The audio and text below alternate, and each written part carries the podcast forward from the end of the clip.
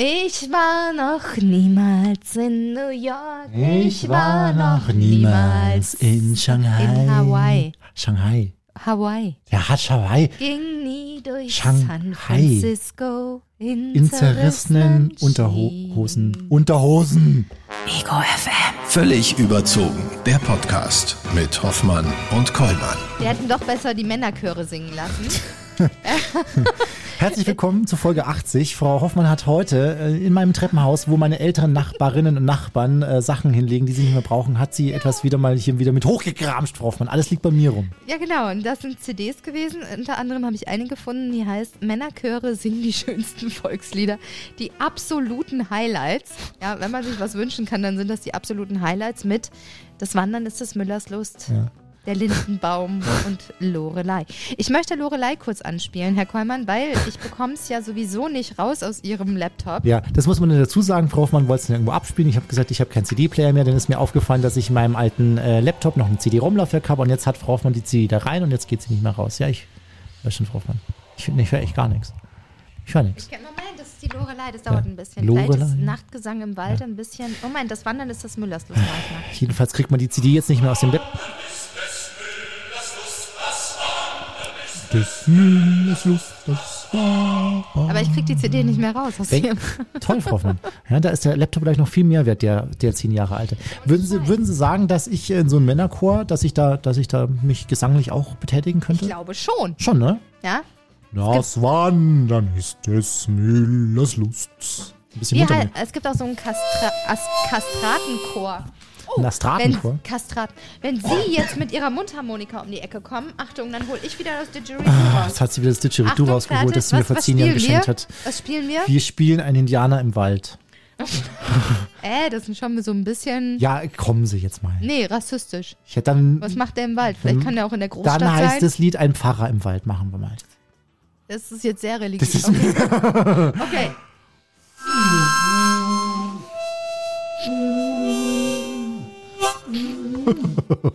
Ich habe das mit der permanent Das klingt- Atmung noch nicht so drauf. Klingt bei Ihnen irgendwie nach Verstopfung. Ja. Sie nicht lachen. Ja. ich lache, geht's nicht. Also ich meine vorher auch nicht, aber Moment.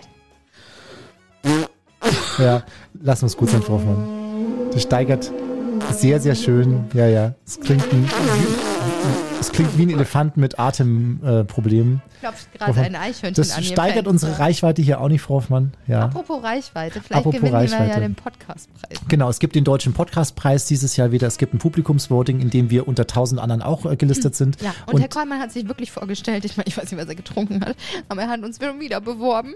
Und jetzt ich habe sie wir- gefragt. Ach ja. ja. Ich Haben habe Sie- gesagt, ach Sie, Herr Kollmann, wirklich jetzt mal. Ja, ich meine ganz ehrlich, da sind Menschen dabei wie Rezo Kenne ich und nicht. Fest und Flauschig Die und sind nicht dabei. Bam und wer ist denn dabei? Ja, äh, hier Dings ist Joko. dabei. Jo, nee, Joko hat, Klaas. Joko hat aufgehört. Klaas ist dabei mit Baywatch Berlin. Ja, und irgendwer, der, wie heißen diese Menschen, die auch ganz viele Podcast-Freunde Jetzt seien Sie haben? nicht so und Frau. Hoffmann. Jetzt seien Sie Ja. nicht so drantrütig. Kriegen wir schon hin. Also, den Link gibt's bei uns. Wo gibt's denn eigentlich? Den posten wir dann nochmal als. im, in der Insta-Story Ja, die uns, Hoffmann dann. Kollmann. Ja, die gibt's ja nur 24 Stunden. Wenn die dann weg ist, dann finden Sie da. Ich poste es dann später nochmal auf, auf dem Hoffmann Comment Instagram-Profil. Machen Sie das? Mache ich nachher nochmal. Ja. Also meine Mama hat schon abgestimmt. Ja, schön, Frau Also wir Hoffmann. sind ganz vorne. Hören Sie mal, wir sind noch ganz vorne mit dabei, was ähm, ganz viele Menschen angeht, die uns hören. Zum Beispiel heute diese alle hier. Hören Sie mal. Hallo ihr Lieben, schön, dass wieder alle gesund sind. Hier ist die Heike aus dem Sauerland. Heute habe ich ein besonderes Event. Es gibt keinen Wetterbericht, aber ich habe eine Tanzparty mit lauter Frauen. Ich habe drei ukrainische Mitbürger aufgenommen und meine polnischen Nachbarn sind auch da und der Rest sind meine Freundinnen aus dem Sportverein und wir sagen jetzt unseren Stringspruch auf Ukrainisch für euch. Hey, hey, hey! Bujumon, Bujumon, Bujumon. Hey, hey, hey! Ich ist doch schön. Oh, trinken jetzt, Herr Kollmann. Ja. Trinken jetzt. Ja, Oh, Heike aus dem Sauerland. Mein Herz Heike schlägt für das Sauerland. Begrab mich mal am Lennestrand, wo die Misthaufen da kommt. Hoffmann her. Ja. Da gibt's keine Palmen. Sauerland. Ja, ja. das ist unser Sauerland. Schön, das Sauerland. Kennen Sie Ihren Kiem, wie heißt es, Chiemgau-Lied? Es gibt das? keinen Chiemgau. Es gibt den Chiemgau Jodler, den kennen Sie auch schon, Frau von Wirklich? Josef In. Finntrop ist dunkel, in Kühntrop noch viel mehr. In Hundesachsen wird auf Touristen geschossen und trotzdem kommen jedes Jahr mehr. Ja.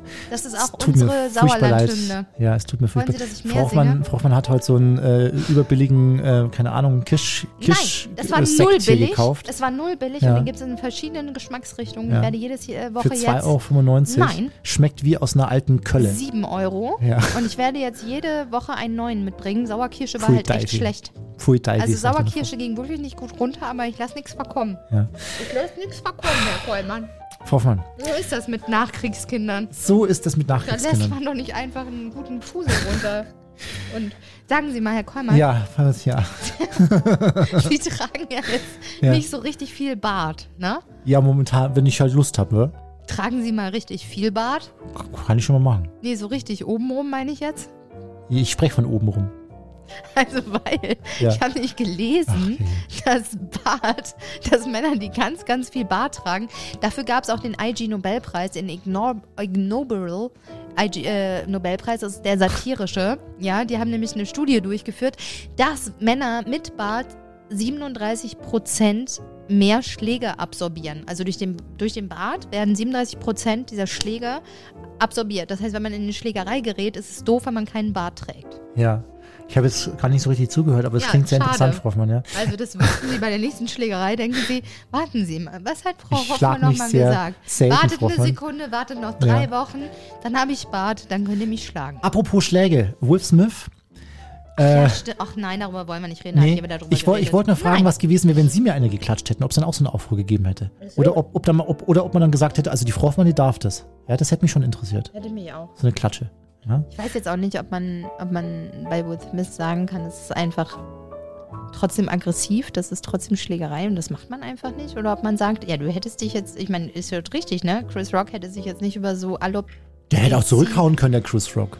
Nee. Ja, wieso denn nicht? Nee, aber jetzt sind die, jetzt sind die Oscars auch irgendwie verkommen, ne? Ja, also so ein wenn bisschen man schon. sich so öffentlich schlägt, bräuchte ich das jetzt auch die Frage ist, mehr. ob Will Smith jetzt auch verkommen ist. Der soll ja angeblich den Oscar wieder zurückgeben, ne? Kann man den Künstler vom, von der Kunst trennen? Ja, finde ich schon. Habe ich, mich diese- hab ich mich diese Woche damit auseinandergesetzt, weil äh, mir es ähm, in letzter Zeit öfter geht. Ähm, so auch mit Michael Jackson ging es mir zum Beispiel letzte Woche so. Ich höre Michael Jackson gern. ja. Ja. Ich dachte mir zum Beispiel, mir wurde öfter schon gesagt, man, man soll den nicht mehr hören, man soll den auch nicht mehr spielen im Radio. Finde ich aber, äh, ich finde, man muss die Kunst vom Künstler oder der Künstlerin trennen. Ich gucke auch noch die Bill Cosby Show gern. Ich gucke auf Roseanne gern, obwohl die leider äh, sehr anti- oder rassistische, weiß ich nicht, Ja. Kommentare von Ja. sich gegeben hat. Ja. Ja, okay, es fühlt sich ein bisschen komisch an, vielleicht doch nicht mehr. Man weiß es nicht. Hat sie gesagt nach dem dritten Glas. Ja, oder. Kevin Spacey. Mochte ich, liebe sehr, Kevin sehr gerne. Spacey Mochte ich sehr als gern, Schauspieler unheimlich gerne. Ja. Ja. Ja. Ist aber wegen sexueller Nötigung oder so. Ja, ja angeklagt. Ja. Ähm, noch zwei traurige Sachen diese Woche, Frau von, wir haben in der Sendung schon kurz drüber gesprochen. Einmal, einmal die Foo Fighters, das ist eigentlich das dritte. Dann, äh, Drummer. dann haben wir noch äh, Phil Collins, der sein letztes Konzert ähm, in London gespielt hat. Fand ich unfassbar traurig, dieses Bild, wie er da so total wirklich richtig alt aussehend auch schon auf diesem Stuhl sitzt äh, und das ganze Konzert eigentlich vom Stuhl aus gespielt hat. Unfassbar trauriges Bild, das ich die Woche gesehen habe. Und dann, Frau Hoffmann, noch äh, Bruce Willis, der seine Schauspielkarriere ähm, nun an den Nagel gehängt hat. Ähm, Genau, wegen ähm, einer Krankheit, die auch ein bisschen was damit zusammenhängt, dass man Sprachstörungen oder Gedächtnisstörungen etc. hat. Und deshalb sagt er, nips aus Ende Gelände. Und das finde ich auch unheimlich schade, aber man darf Menschen auch einfach mal altern lassen. Das stimmt auch. Man darf denen auch einfach mal Ruhe gönnen. Und dann schauen Und wir uns die ganzen Filme und tollen Über 100 Songs übrigens, an. ne? Und Was? ganz, ganz kurz noch Filme? zwei, zwei Facts zu Bruce Willis, genau. Über 100 Filme äh, in seinem Leben bisher gedreht. Und das Krasse ist, dass noch so, Filme, so viele Filme anstehen, die noch, nicht, die noch nicht veröffentlicht worden sind, dass man Bruce Willis weiterhin eineinhalb Jahre noch im Kino sehen kann. Freue ich mich. Ja. Danke. Ich freue mich auch über unseren heutigen Gast, Frau Hoffmann. Thilo, Sind Sie soweit? ich bin soweit. Ja. Thilo. Thilo Mischke. Hoffmann und Kollmann. So, jetzt aber mal im Ernst. Ego FM. Schöne neue Radiowelt. Hoffmann, unser heutiger Gast äh, berichtet von genau diesen Orten auf der Welt, wo die wenigsten von uns gerne sein würden. Er sagt, man muss mit den Menschen vor Ort sprechen, sich mit ihnen unterhalten, denn uns verbindet mehr, als uns voneinander trennt. Viele dieser Erlebnisse hat er jetzt in seinem neuen Buch Alles muss raus, Notizen vom Rand der Welt festgehalten und darüber möchten wir heute mit ihm sprechen. Thilo Mischke ist uns zugeschaltet. Grüß dich, hallo. Hallo. Hallo Thilo. Du, wir haben gelesen, dass du grundsätzlich ein sehr ängstlicher Mensch bist. Stimmt das? Und wie passt das denn mit deiner tagtäglichen Arbeit zusammen? Also ich, also mittlerweile würde ich sagen, ich bin jetzt nicht der ängstlichste Mensch, äh, den es mittlerweile, also ich bin auf jeden Fall schon weniger ängstlich, als es früher war. Meine Ängstlichkeit bezieht sich so auf Dinge wie, ich habe Angst im Dunkeln, ich fahre nicht mit Achterbahn, äh, ich würde niemals von einer Brücke springen oder von einem Steg in einen See, ohne vorher zu wissen, ob da ein altes Fahrrad unten liegt. Also ich bin vielleicht eher vorsichtig das passt aber auch ganz gut mit der Arbeit zusammen, weil man dadurch eben auch keine Risiken eingeht vor Ort, also keine Dummheiten macht. Und das ist, glaube ich, eine ganz wichtige Eigenschaft, wenn man in Krisen- oder Kriegsgebieten ist, dass man nichts Dummes anstellt. Mhm. Mhm. Seit, ja, sehr umsichtig. Seit 2016 bist du für Uncovered auf der ganzen Welt unterwegs, berichtest zum Beispiel über den Krieg in Syrien, hast dich mit Deutschen, ähm, die aus eigener Überzeugung zum islamischen Staat gegangen sind, unterhalten. Und jedes Mal läufst du mit deinem Team irgendwie beim Dreh so ein bisschen auch Gefahr, natürlich auch angegriffen oder entführt zu werden. Fragen wir mal ganz plump aus welcher Überzeugung heraus tust du dir das immer wieder aufs Neue an? Also man darf immer nicht vergessen, das ist ein Teil meiner Arbeit, diese Krisen- und Kriegsgebiete. Das ist nicht 100 Prozent des Jahres bewege ich mich in gefährlichen Ländern oder in gefährlichen Regionen. Ich bewege mich sehr oft in Ländern und Regionen, wo man normalerweise nicht hinfährt. Das heißt aber nicht, dass sie gleich gefährlich sind. Und ich mache noch viele andere Sachen auch und deswegen halte ich das auch, glaube ich, nur aus. Und der Antrieb ist ein ganz einfacher. Das ist einfach, deswegen wollte ich Journalist werden. Ich hatte so einfach Bock, die Welt zu sehen. Anfänglich war ich unterwegs, um über Videospiele zu berichten, bin weltweit um die, Welt, um die ganze Welt geflogen, um irgendwelche Leute zu kennenzulernen, die Videospiele machen. Später wurde es dann so ein bisschen, änderten sich die Themen bis hin eben jetzt zu Kriegs- und Kriegsberichterstattung. Ich würde nicht sagen, dass es eine normale Evolution ist. Jeder Journalist geht diesen Weg durch, aber ich habe irgendwann eben auch mit Uncovered festgestellt, ach, das macht mir schon sehr viel Spaß, sehr besondere Menschen an sehr besonderen Orten zu treffen. Mhm. Und in einem Interview, Thilo, da hast du vor kurzem mal gesagt, dass es immer ganz wichtig ist, die Normalität an solchen Orten zu bewahren für dich und dein Team. Mhm. Aber wie schafft man das denn zum Beispiel inmitten eines Kriegsgebiets, immer den Kaffee mit deinem Lieblingsmilch und Zucker oder weiß ich nicht? Wie schaffst du das? Also das schafft man nicht, dass das Kriegsgebiet seinen Kaffee mit haferfreier äh, Hafermilch bekommt. Das funktioniert nicht. Aber äh, was mich immer wieder überrascht und immer wieder aufs Neue überrascht, ist, dass wie normal sich ein Krieg anfühlen kann, wenn man in einem Krieg ist. Also du, mhm. es ist ja nicht so, wie wir es in den Nachrichten sehen, die ganze Zeit, 24 Stunden, sieben Tage die Woche. Also wenn wir bei, in der Tagesschau sehen, einen ein Raketenangriff auf Kiew zum Beispiel, um ein aktuelles Beispiel zu nennen, dann ist es ein ganz kleiner Moment, eine Momentaufnahme eines Tages in Kiew. Dazwischen findet eben unter den schwersten Bedingungen Normalität statt. Das heißt, dass eben Menschen versuchen, normale Dinge zu tun dass die eben rausgehen und ähm, wenn die erste Sonne jetzt im Frühling kommt, dann trotzdem mal draußen ein Würstchen auf dem Grill braten. Also man versucht dieses Leben beizubehalten und das habe ich in Kabul erlebt, das habe ich im Irak erlebt, in Syrien und das ist ein extrem besonderes Gefühl. Man hat auch manchmal das Gefühl, wenn dieser Krieg nicht wie zum Beispiel in der Ukraine ist, also wenn es ein Krieg ist, der um Straßen gekämpft wird, dass da irgendwie auch so eine Art Respekt stattfindet. Also ich habe das echt, ich saß in Syrien auf einem Hausdach und es gab Abendbrot und zwei Straßen weiter wurde geschossen, aber niemand von uns war verunsichert, weil man ja sagt, naja, ist ja zwei Straßen weiter. Wenn es jetzt vor unserem Hotel wäre, dann würden wir jetzt richtig anfangen zu überlegen, gehen wir vielleicht woanders hin. Also jeder Mensch oder viele Menschen gewöhnen sich an die Tatsache des Krieges. Und das ist auch das Gefährliche. Das ist das, was wir jetzt gerade spüren, dass selbst wir in Deutschland uns an diesen Ukraine-Krieg bereits gewöhnt haben. Man guckt weniger bei Spiegel Online, was gerade passiert ist. Man guckt jetzt nicht mehr jeden Morgen. Die Sorge ist weg. Und das ist dieses Gewöhnen bedeutet, eigentlich, dass wir verdrängen. Und das ist so gefährlich, weil damit Kriege einfach in die Länge gezogen werden. Und umso länger Kriege sind, umso mehr Menschen sterben. Mhm. Das verstehe ich vollkommen, Thilo. Ich sehe es aber auch so ein bisschen als Selbstschutz, dass ich nicht mehr äh, fünf Stunden am Tag äh, vor mich hinscrolle und dann irgendwann äh, in Tränen ausbreche und nicht mehr weiß, wohin mit mir, weil ich so machtlos ja. bin. Ja, das ist genau, das ist auch richtig. Würden wir das nicht tun, würden wir einfach verrückt werden. Weil nur, weil in der Ukraine Krieg ist, es gibt halt auf der ganzen Welt gerade Kriege. In Eritrea ist gerade ein furchtbarer Krieg. In Somalia ist irgendwie im Norden furchtbare Kriege und äh, Flüchtlingsbewegung unvorstellbarer Größe. Ein humanitäres Leid, über das keine Sau eigentlich spricht, weil da haben wir natürlich wieder dieses Ding, ist ja so weit weg. Ähm, mhm. betrifft uns nicht und das ist halt falsch, weil jeder Krieg, der gerade stattfindet auf dieser Welt, betrifft uns und jeden. Das, es gibt nicht mehr diese Schlachtfelder, die völlig egal sind, sondern alle Kriege haben am Ende irgendwas mit uns zu tun. Also 1,5 Millionen Menschen, die aus Ostafrika nach Europa wollen, berechtigterweise, die Sicherheit und Frieden wollen, berechtigterweise, betrifft uns natürlich. Mhm.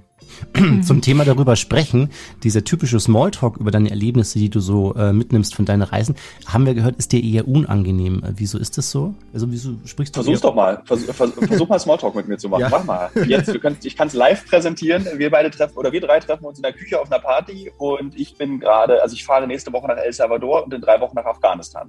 So, ihr beide wisst das jetzt mit dieser Information. Ich Okay. komme an, mache mir Mhm. das Becks am Zahn auf und sage Guten Abend. Mhm. Jetzt bitte mal Smalltalk. Mhm. Alles klar. Erstmal würde ich dich sehr dafür bewundern, ähm, dass du das Becks am Zahn aufmachen kannst, ja. Und dann würde ich fragen, Kann ich ja gar Mensch, nicht, habe ich Tilo, ey, ausgedacht. ja, bald, bald, ach so, Mist. Jetzt bald Afghanistan, Tilo, Mensch. Und was nimmst du alles mit in deinem Rucksack? Ja, das fühlt sich allein schon von meiner Seite aus scheiße an. Ja. Ja. Vergessen wir das. Ja. Man, man, man So, das- begräbt sich selber äh, in die Dummschiene bei solchen Fragen. Ja, okay. Und du hast auch das Gefühl, also wenn Leute dann eben, also diese Fragen kommen, aber das ist die Menschen, die diese Fragen dann stellen, haben sofort das Gefühl, das, also das entspricht nicht der Situation. Du kannst nicht sagen, na und was nimmst du mit? Nimmst du eine Switch mit? Was für Bücher liest du in Afghanistan? Dann denken die Leute, okay, da muss ich Humanität, also menschlicher fragen. Dann kommt die Frage, wie gehst du damit um, dass du dieses Leiter siehst? Und dann antwortest du ja, ich habe mich daran gewöhnt. Und dann ist es einfach immer vorbei, Small. Es wird sofort kein Mhm. Smalltalk mehr, Mhm. sondern es ist sofort so ein deepes Gespräch. Und ich habe auch in meinem Buch, äh, Alles muss raus, genau so eine Situation aufgeschrieben. Wenn ich dann wirklich erzähle, wie eine Leiche aussieht, weil manchmal trauen sich die Leute dann zu fragen, wie sieht denn so ein echter erschossener Mensch aus? Und ich fange das an, sehr bildlich zu beschreiben, weil sowas für mich ja traumatisch ist. Und das Bild ist kristallklar vor meinem Kopf. Also während wir hier beide gerade sprechen, habe ich dieses Bild von verschiedenen Leichen vor meinem inneren Auge.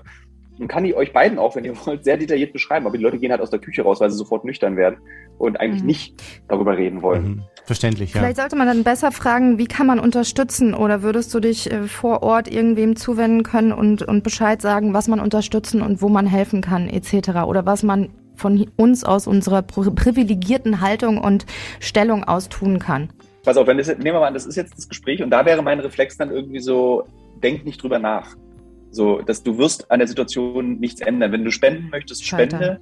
Aber es gab dann zum Beispiel Mhm. meine, meine, meine engste Freundin äh, hat mir dann zum Beispiel geschrieben, ach weißt du was, ich schreibe dir dann einfach, wenn ich, wenn ich weiß, du bist da, schreibe ich dir SMS, was hier in Berlin passiert. So, und das ist hilfreich. So Mhm. dieses, selbst, selbst zu Hause geht die Normalität dann einfach weiter. Ich war heute bei Edeka, gibt Spezi ohne Zucker im Angebot. Mhm.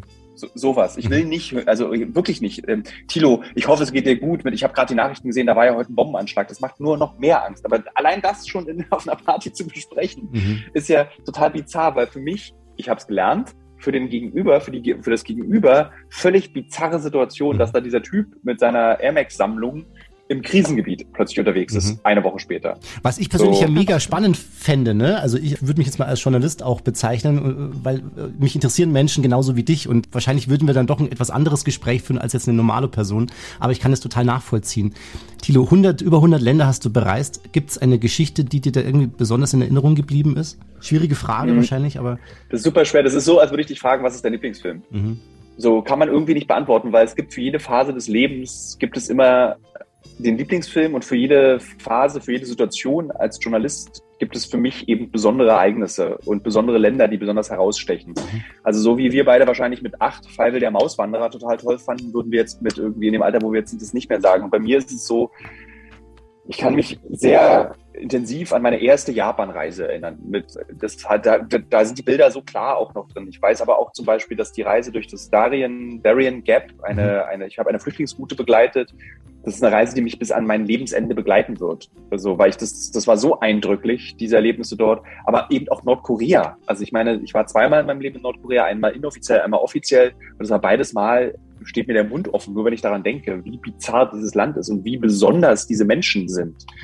Auch im Übrigen ein schönes Beispiel für ein Land, wo Normalität möglich ist und eine ganz besondere Normalität möglich ist. Mhm.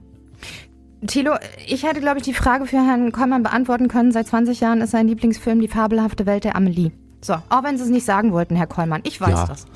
So. Alles muss raus. Okay. Lautet, nun dein, lautet nun dein neuestes Buch. Alles muss raus, über das wir auch mit dir sprechen möchten. Wie ist dieses denn überhaupt zustande gekommen? Denn eigentlich hattest du dir ja geschworen, nie wieder ein Ich-Buch zu schreiben. Äh, coole Frage. Es ist, also ich hatte eigentlich, nachdem ich ein Buch mit einem sexistischen Titel geschrieben habe, ähm, vor 13 Jahren oder 12 Jahren und ich seit 12 Jahren mich eigentlich für diesen Titel berechtigterweise rechtfertige und entschuldige, also da gibt es überhaupt keine Diskussion, hatte ich irgendwie so, ich habe irgendwie keinen Bock mehr. Nicht mal mehr Bock, da, es war, dieses Buch ist ja fiktional. Es ist halt, ich habe eine Weltreise gemacht, ähm, irgendwie, aber irgendwie das meiste, was ich dort erlebt habe, ist einfach fiktional überhöht. Weil keine, keine Weltreise eines End-20-Jährigen ist so spannend, wie sie in diesem Buch aufgeschrieben wurde. Das ist eher irgendwie äh, trinken, traurig sein am Strand sitzen, Flugzeug trinken, traurig sein am Strand sitzen. Und daraus kann man aber kein Buch machen.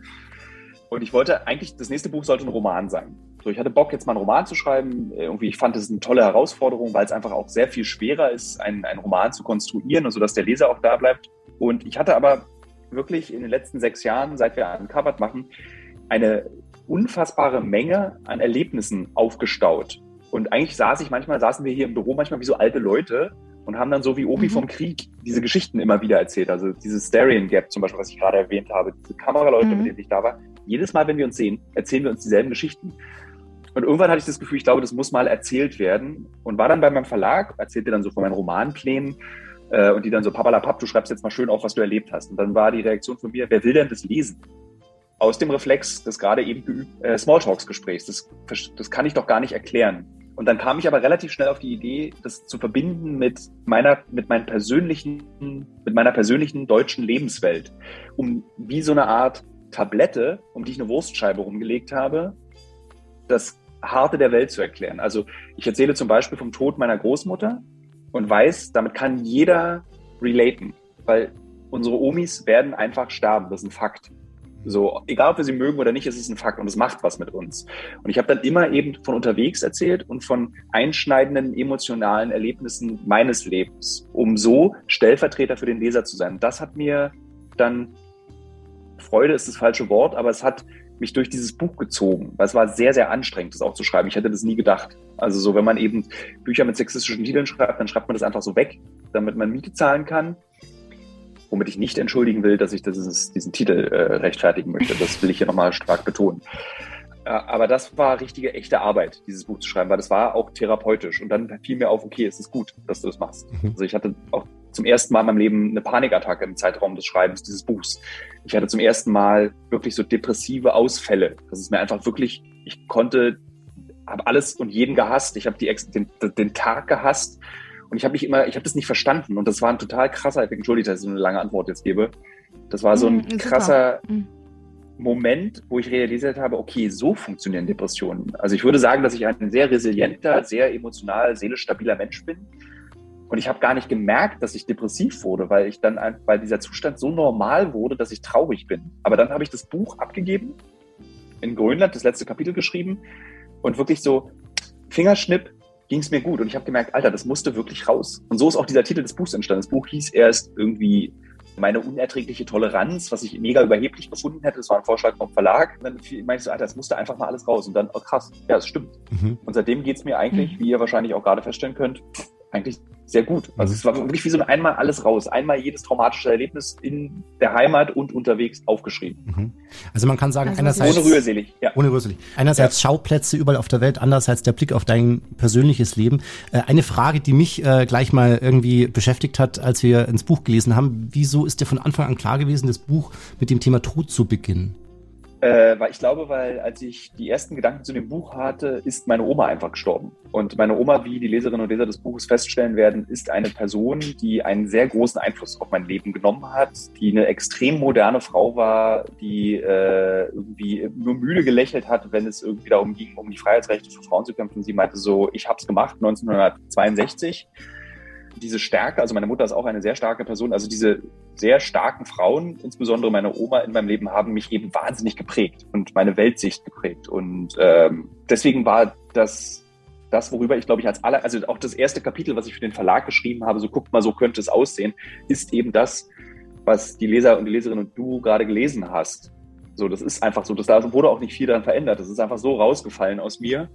Und dann war klar, okay, ich schreibe es so auf weil auch die Lektorin damals meinte, okay, jetzt verstehe ich, was das Betrachten eines toten Menschen in El Salvador mit dir macht, wenn du deine Oma betrachtest und was das mit mir als Leserin macht in dem Moment. Und das fand ich einen tollen Effekt und deswegen habe ich einfach weitergeschrieben. Mhm. Mhm. mhm. Okay. Bleiben wir mal kurz bei deiner Weltsicht. Da spielt äh, westliche Arroganz eine große Rolle. Was ist denn deine persönliche Erkenntnis dazu so in den letzten sechs, sieben Jahren? Also das ist jetzt populistisch formuliert, ich betone das vorher, ähm, dass der größte Fehler, den wir als westliche Welt gemacht haben, seit 600 Jahren und besonders im 21. Jahrhundert nochmal, besonders stark und auch im 20. Jahrhundert, zu behaupten, dass so wie wir leben, der einzige richtige Weg ist. Und mhm. dass Kriege benutzt werden, um dieses Weltbild zu vermitteln. Und dieses Weltbild ist nicht etwa, also es wird oft von Religionsfreiheit und von persönlicher Freiheit gesprochen, aber hinter diesem Weltbild verbirgt sich einfach das Bedürfnis, Märkte zu schaffen. Mhm. Der, uns Kohle zu verdienen, wird uns verkauft mit der Argumentation, es geht ja hier um Freiheit. Nee, es geht darum, um etwas zu verkaufen. Ich bin kein Antikapitalist. Ich finde es toll, dass wir irgendwie uns Dinge kaufen können, dass die Welt irgendwie, dass wir, dass uns als Europäern die Möglichkeiten gegeben werden, alles zu sein und alles zu machen, was man eigentlich möchte. Zumindest so diese Traumvorstellung. Die Wirklichkeit sieht ja in Europa auch ganz anders aus. Und das habe ich gelernt. So, das habe ich verstanden. Ich habe es auch zum ersten Mal gesehen, was das heißt, dass wir auf unseren Privilegien, die einfach auf Leid basieren, also unsere Privilegien haben ein Fundament aus Blut und Knochen. So drastisch muss man das sagen.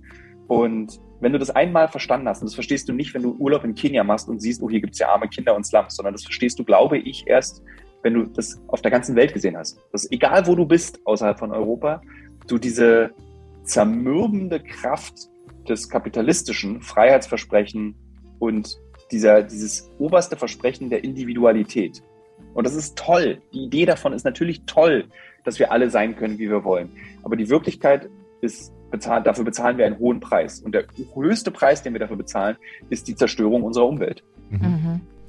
Seit Wochen tobt jetzt der russische Krieg in der Ukraine. Du hast die Ukraine auch mehrmals schon besucht, unter anderem für die Reportage über den vergessenen Krieg in Europa. 2020 war, glaube ich, das letzte Mal. Da warst du da unterwegs und hast auch die Angst im Alltag selbst miterlebt. Wie hast du denn dieses Land damals quasi eigentlich vor dem Krieg noch wahrgenommen? Das ist, das Land hat schon immer so eine, so eine nicht spür, also eine spürbare, aber nicht sichtbare Grenze. Also du hast in der Ostukraine wirklich ganz andere wirtschaftliche, strukturelle Bedingungen als in der Westukraine. Westukraine fühlt sich an wie so ein rumpeliges Österreich, also irgendwie cool. Es ist so wie alles schön saniert, es ist so wie die Straßen sind toll und es ist so Kiew, ist eine total aufregende Stadt. Und dann kommst du in die Ostukraine und siehst, hast wirklich das Gefühl, du bist plötzlich 1953 irgendwo in, in der Ukraine Schrägstrich Russland, weil die Menschen sprechen dort plötzlich Russisch, die sagen mir, es ist also die mit einige, mit denen ich gesprochen habe, nicht die Menschen dort, sondern einige, mit denen ich gesprochen habe, erzählen so, ja, mir ist es am Ende egal, wer mich beherrscht, mir geht sowieso scheiße. Und die Angst davor, von Mörsergranaten getroffen zu werden oder erschossen zu werden, war in den letzten acht Jahren in der Ostukraine nicht genauso groß wie jetzt, aber sie war Alltag. Also wenn du rausgehst auf dein persönliches Kartoffelfeld, weil du eben Kartoffeln anpflanzen musst, weil du so wenig Geld hast, dass du davon abhängig bist, dann sind die Menschen da rausgegangen und haben gesagt, ja, es kann sein, dass ich heute von einem äh, Scharfschützen ins Visier genommen werde aus den Separatistengebieten. Aber man darf auch nicht vergessen, auf den Separatistengebieten wurden die Leute auch aufs Korn genommen. Also im Sinne der Waffe, nicht im Sinne des Witzes. Mhm. Und das ist, ähm, da konnte man richtig krass erleben, wie es sich anfühlt, wenn eine, wenn eine Region sich daran gewöhnt hat, in einer täglichen Gefahr des Krieges sich zu befinden. Und das weitet sich gerade aus auf die ganze Ukraine aus. Und meine persönliche Meinung meine, dazu ist, ich glaube, dieser Zustand, den wir in der Ostukraine vor acht Jahren hatten, wird jetzt Zustand der Ukraine sein. Diese ständige mhm. Bedrohung. Thilo, hast du Kontakt zu Menschen äh, aktuell in der Ukraine oder sogar an der Front? Und wenn ja, was erzählen ja. die? Also ich habe Kontakt zu Soldaten, die natürlich erzählen, wie krass sie hier durchhalten. Und ich habe Kontakt zu Zivilisten, die erzählen, wie furchtbar die Situation ist. Also ich äh, habe einen Kontakt zum Beispiel, äh, mit dem ich viel gearbeitet habe, auch in der Ukraine, der mir schreibt, er hat jetzt alles eingestellt, er arbeitet nicht mehr als Journalist, sondern er fährt mit seinem Privatauto Leute aus den kleinen Städten des Ostens raus Einfach, er macht nichts anderes, als in diese wirklich Kriegsregion zu fahren, wo die Granaten explodieren. Er hat mir ein Video geschickt, wie er wirklich eine Hauptstraße einer Stadt, entlang gefahren ist, die wir auch entlang gefahren sind vor zehn Monaten, wo links und rechts es brennt, Einschläge, du hörst Schüsse und der einfach Omis rausfährt. Weinende Omis. Und das ist wirklich krass, weil in dieser Ostukraine war es eben auch so, dass geblieben sind nur die Alten und Schwachen. Mhm. Also du bist dort rumgelaufen in diesen Dörfern und du hast geklopft an der Tür und es kamen halt einfach gefühlt 300-jährige Menschen aus dieser Tür raus, die irgendwie blind kein, kein nicht hören konnten und die dich dann eingeladen haben. Und dann hast du Tee mit Honig getrunken und die haben dir erzählt, ja, was soll ich machen? Wo soll ich denn hin? Mhm. Und diese Leute holt er jetzt raus. Mhm. Thilo, mal was zu der, zu der Arbeitsweise auch. Was bedeutet für dich denn heutzutage guter Journalismus? Und, und also wie steht es auch mittlerweile deiner, deiner Meinung nach um diesen guten Journalismus hier bei uns in Deutschland? Also wir sind in Deutschland wie in vielen anderen Dingen, also ich habe gerade heute kam eine Statistik raus, dass immer weniger Deutsche dem Journalismus vertrauen in Deutschland. Das ist so, da kann ich immer einfach nur den Kopf schütteln, weil so wie es eben äh, um soziale Absicherung, eine gute Zukunft, Schulbildung, äh, Alphabetisierung einer Gesellschaft geht, ist es auch in Deutschland, was den Journalismus betrifft, genauso gut gestellt und und zwar also wirklich im Vergleich zur Welt wirklich top notch. Also wir haben einen freien Journalismus, wir haben das große Spektrum an äh, äh, an politischer Haltung. Also du kannst ja im Prinzip dir die junge Freiheit kaufen und dich irgendwie freuen über diesen Mist, der da drin steht. Und du darfst auch sagen, dass es Mist ist. Du kannst dir aber auch das Neue Deutschland oder die Berliner Zeitung oder die SZ kaufen. Also du kannst dich komplett über das politische Spektrum hinweg informieren in Deutschland und dir eine Meinung bilden. D der Zustand des Journalismus in meiner, in diesem Land ist, ich, ich sehe Makel in einzelnen Medien, Natürlich. So, ich könnte jetzt mich hier irgendwie über einen längeren Vortrag über die Bild mich hinreißen lassen. Aber das, das ist ja cool.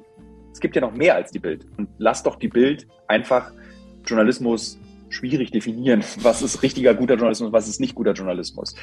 Und, aber es ist halt auch nicht das einzige Medium. Deswegen würde ich sagen, der Zustand des Journalismus und die Möglichkeiten, die man als Konsument oder Konsumentin hat, sind ideal. Wir haben kein abgeschaltetes Internet. Wir können bei Telegram so viel Verschwörungsscheiße posten, wie wir wollen und du kommst dafür nicht ins Gefängnis. Es sei denn, du drohst mit Mord. Und das ist ja auch vollkommen gerechtfertigt. Was ich manchmal finde, ist, dass der Journalismus selber ein Problem hat. Nämlich, dass er sich selbst Regeln auferlegt, die irgendwie out outdated sind. Dass man irgendwie die jungen Leute nicht ranlässt, dass man irgendwie Journalismus in Frage stellt. Also ich habe früher als Printjournalist ausschließlich gearbeitet äh, und habe Artikel geschrieben und Reportagen. Und als ich anfing, Fernsehen zu machen, fingen dann meine Kollegen aus den Printredaktionen mir, fingen an, mir vorzuwerfen, das ist ja kein richtiger Journalismus. Und ich finde, das ist Quatsch. Das ist einfach, besonders jetzt im 21. Jahrhundert, wo Journalismus auf so vielen Ebenen, wie zum Beispiel hier in einem Podcast, stattfinden kann, sollten nicht Printjournalisten festlegen, was guter oder was schlechter Journalismus ist. Zumindest nicht was in seiner Darstellungsform. Wir könnten natürlich auch einen beschissenen Podcast machen, mhm. so, der einfach schlecht ist. Aber diese Formen, wie sich Journalismus zeigt, sind so vielfältig wie nie und wir sollten sie alle nutzen und die, und was vor allem ganz wichtig ist, wir sollten die Konsumentinnen und Konsumenten schulen, wie es zu nutzen ist. Also wie funktionieren Informationen. Bestes Beispiel, viele, viele Eltern in den letzten zwei Jahren haben plötzlich Messenger-Dienste entdeckt. Und wenn dort ein äh, Mann aus den Philippinen postet, mRNA-Impfstoff bringt dich um, glauben Eltern das. Im Vergleich zu uns, mhm die gelernt haben, wie wir mit Informationen im Internet umgehen, dass nicht jedes TikTok-Video, nicht jeder Reddit-Thread irgendwie die Wahrheit ist. So, aber wir müssen einfach da dran arbeiten. Das ist so das, was ich sehe. Aber ich finde, so um die Frage zu beantworten, Alter, ich antworte selten so lange. Egal. ist doch schön. Um, um, die Frage, um die Frage zu beantworten, der Zustand des Journalismus in Deutschland ist per se super. Wie der Journalismus selbst mit sich umgeht, ist manchmal ein bisschen mitleidig. Mhm. Medienkompetenz fördern, das ist das, was bei mir jetzt noch hängen geblieben ja. ist. Thilo, das hört man normalerweise immer nur in Bewerbungsgesprächen. Wo sieht man einen Thilo Mischke in zehn Jahren? An einer Kriegsfront oder wo möchtest du gerne hin und was treibt dich an? Also ich denke natürlich darüber, also ich habe noch, also ich habe noch nie darüber nachgedacht, was will ich erreicht haben. So, das ist irgendwie mhm. so nicht das, dass ich wieder irgendwie sage, ich möchte das und das irgendwie mit 50 haben oder so. Was ich habe, sind so kleine Stepstones. Ich möchte, wollte ein Buch mal schreiben. Das war drin. Und ich habe richtig Bock auf äh, Filme, so einfach Drehbücher schreiben. Das ist sowas, was mich gerade sehr reizt und ich höre mich da um und gucke, wie das geht. Und ich habe auch schon ein Drehbuch für ein, äh, einen gleichaltrigen, äh, sehr berühmten Regisseur und Schauspieler aus Deutschland geschrieben und es hat wahnsinnig Spaß gemacht. Wurde nie verfilmt, aber das ist die Wirklichkeit des Drehbuchschreibens das ist irgendwie, was mich sehr reizt. Ich kann mir nicht vorstellen, dass das Leben, wie ich es jetzt lebe, ich in zehn Jahren noch lebe, weil das schon auch sehr zehrend ist. Und ich will auch ein bisschen noch Spaß am Leben haben. Und ich will auch nicht einer der Kriegsreporter oder Reporterin werden. Ne, Reporterin wird eher wahrscheinlich, dass ich das werde. Äh, Kriegsreporter sein, der dann irgendwie traurig wird. Weil die meisten, die ich kenne, die das ausschließlich machen, sind einfach krank, seelisch krank, traurig, Viele von ihnen haben Alkoholprobleme, die meine internationalen Kollegen, und können eigentlich nur noch in diesen Krisengebieten existieren. Und ich mag es schon, irgendwie zu wissen, habe ich Bock im Sommer LSD auf einer Wiese in Brandenburg zu nehmen und nicht, habe ich Bock im Sommer mir den nächsten Krieg zu suchen, in dem ich sein muss, um glücklich zu sein. Mhm. Mhm. Da sind wir eigentlich quasi schon bei der letzten Frage und bei dem Thema. Äh, wir stellen nämlich all unseren InterviewpartnerInnen immer dieselbe Frage zum Schluss. Was bedeutet für dich persönlich Glück? Mhm. Glück bedeutet für mich im Prinzip zu wissen, dass ich etwas tun kann. Also nicht gebraucht zu werden, das ist auf gar keinen Fall. Da habe ich auch eine ganz eindeutige Haltung zu, dass eigentlich am Ende niemand braucht, was man macht in dieser Gesellschaft, sondern es kommt dann einfach jemand anderes. Ich glaube, ja, dass ich beschäftigt bin. Das macht mich glücklich. Etwas machen. Mhm. Ob es äh, der Versuch ist, Schnitzen zu lernen, wie vor zwei Jahren, oder eben äh, nach Syrien zu fahren, um mit Menschen, die sich entschieden haben, sich dem Islamischen Staat anzuschließen, um mit ihnen zu sprechen, beschäftigt sein. Das würde sagen, das macht mich glücklich. Schöne bunte Antwort. Danke, Genau. Thilo. Wer es noch nicht gemacht hat, äh, sollte sich auch unbedingt noch seine Reportage anschauen. Rechtsdeutsch radikal ähm, bewegt. Unheimlich, auf jeden Fall. Genau, und das Buch dürfen wir auch empfehlen. Alles muss raus. Notizen vom Rand der Welt. Thilo, äh, vielen Dank auch an dich persönlich. Äh, Du bist eine sehr spannende Person, die echt äh, uns schon sehr, sehr gut unterhalten hat in, ich sag mal, traurigen, aber auch in ja, humorvollen Szenen. Es ist immer sehr schön, deine Berichte zu sehen und ja, dein, deine Reportagen zu verfolgen. Ganz, Vielen ganz Dank. toll. Herzlichen Dank. Hoffmann und Kollmann. So, jetzt aber mal im Ernst. Ego FM. Schöne neue Radiowelt. Das war schön. Ich mag den Thilo. Thilo Mischke Thilo, toller Typ. sehr spannender Typ und wir können das Buch wärmstens empfehlen. Alles muss raus. Seit äh, ja, einiger Zeit jetzt schon im Buchhandel. Habt ihr das eigentlich mitbekommen, dass ich diese Woche ziemlich viel Aua habe? Ja, ich musste an Sie denken, an, die, an Sie, Frau Hoffmann, diese Woche. Wieso? Weil ich hier einen Satz gesehen habe, ähm, den hat ein Kollege getwittert und zwar heißt er, es verwirrt mich sehr, dass ich im selben Jahr geboren bin wie alte Menschen. ja, da musste ich an Sie denken. 78 ist doch nicht alte Menschen. Ich habe in dieser Woche gelesen, dass ich in der mittleren, äh, im, im mittleren Erwachsenenalter bin. Also, ne, Adoleszenz dachte ich, okay, bin ich doppelt raus. Ja, Aber ich bin jetzt im mittleren Erwachsenenalter, Herr Kollmann. toll, Frau Hoffmann. Wahrscheinlich sollte ich wissen, wie man Steuererklärungen macht und mit Bechamelsoße. Muss ich da jetzt auch, Nein. muss ich Immer da, nicht. Bechamelsoße kauft man fertig. Ja? So. Wieso, also es ist viel zu viel Aufwand, die selbst zu machen. Natürlich, weil es ja einfach äh, Was denn? um, um, Butter, Milch und Mehl Ja, dann brennt das Zeug an, dann ich ist der Topf im Arsch, dann erzählt. können Sie es wieder. Gucken Sie mal, ich will Ihnen zum Ende dieses Podcasts noch was zeigen, Frau Hoffmann. Ich bin mir unsicher, ob ich es Ihnen zeigen soll. Ja, aber ich bringe es Ihnen mal kurz rüber. Da musste ich ja auch an Sie denken diese Woche. Darf ich auch Nein Erschrecken sagen? Sie bitte nicht. Ja, ich komme mal rüber ich Nein kurz. sagen? Was ist das? Moment. Gucken Sie es mal an. Die Kanni Uäh. Die Kannibalenkröte, australische Ackerkröten fressen sich gegenseitig. Jetzt ist klar, was die Amphibien zu Kannibalen macht. Warum Kröten zu Kannibalen werden. Eine Kannibalenkröte, Frau Hoffmann. zeigen Sie mir sowas? Ich finde Kröten und Frösche doch eh so. Ja, weiß ich, aber deswegen wollte ich, aber deswegen wollte ich Ihnen ja zeigen, dass Sie das mal gesehen haben, was es Nein, alles das gibt ist in der genau Natur. mein Problem. Das, wie, dass Sie sich selbst essen. Ja, auch. Ja, aber wie, was ist denn so schlimm daran jetzt? Ja, was ist denn? Was ist denn am Menschen so schlimm, die Menschen essen? Ja, das würde ich jetzt, aber Jetzt gucken Sie sich doch mal. echt Die, die Kröte hier. hier, wollte, ich- wollte ich Nee. jetzt mal. Jetzt tun Sie doch nicht so rum. Nein, Das das ist die Natur, ist das. Das ist der Lauf der Ich Natur. habe einfach eine Und dann- natürliche Phobie Ja, und Sie aber- ignorieren das. ja, aber ich habe da an Sie denken müssen die Woche. Das ist doch. Dankeschön. Ja, bitte. Das war Völlig überzogen mit Hoffmann und Kollmann. Eine Produktion von Ego FM. Die Radioshow dazu gibt's jeden Freitag, 16 bis 20 Uhr auf Ego FM. Schöne neue Radiowelt. Das ist das erste Mal, dass ich trotz Wind, Wetter, Regen und Schnee da draußen freiwillig gehe, weil sie mich rausgeekelt haben mit dieser scheiß Aggerkröte.